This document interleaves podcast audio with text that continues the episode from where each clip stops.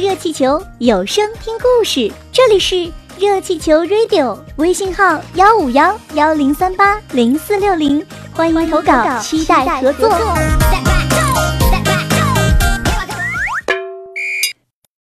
狼和小羊，一只羊到溪边喝水，被一只狼看见了。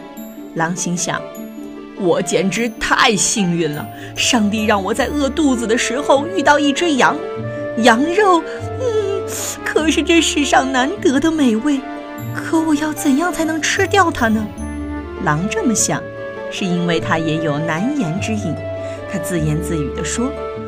要是我找不到合适的理由，贸然就把羊吃掉，森林之王一定会因为我破坏了森林里的规矩，狠狠地惩罚我，那样可就糟了。狼思索了很久，终于想出了一个办法。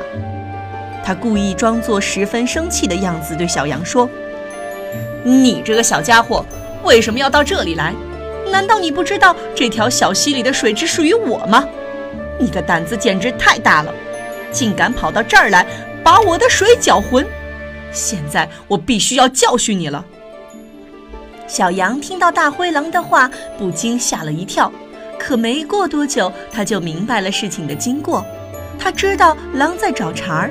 小羊很快就冷静下来，他温柔地说：“狼先生，拜托你不要生气。我想我很快就会成为您口中的美味了。”要是您相信我，就请你允许我再讲几句话吧。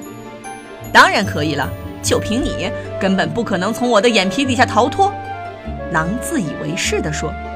小羊机智地说：“瞧，您现在站在的溪的上游，水是从您那儿流到我这儿的，我怎么可能会弄脏您的水呢？”狼听到小羊的话，竟然愣住了，一时想不到该说些什么。他暗暗地想：“我真是没有想到，这家伙竟然这么聪明。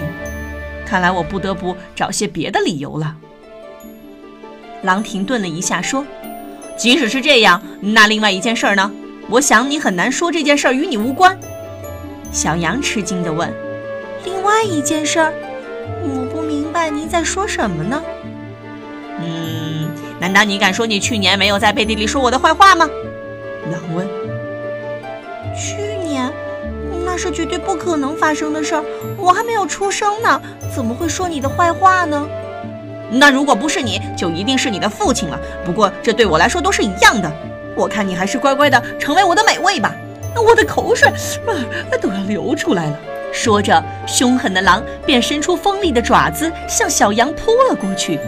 小羊急忙躲闪，它像箭一样迅速向岸边跑去。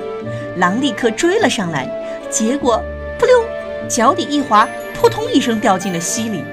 狼不会游泳，不一会儿就淹死了。哦，刚才那一幕真是惊险，差一点我就成为狼的午餐了。不过现在可恶的狼已经掉到河里淹死了。哼，我可以放心的回家了。小羊用智慧拯救了自己的性命。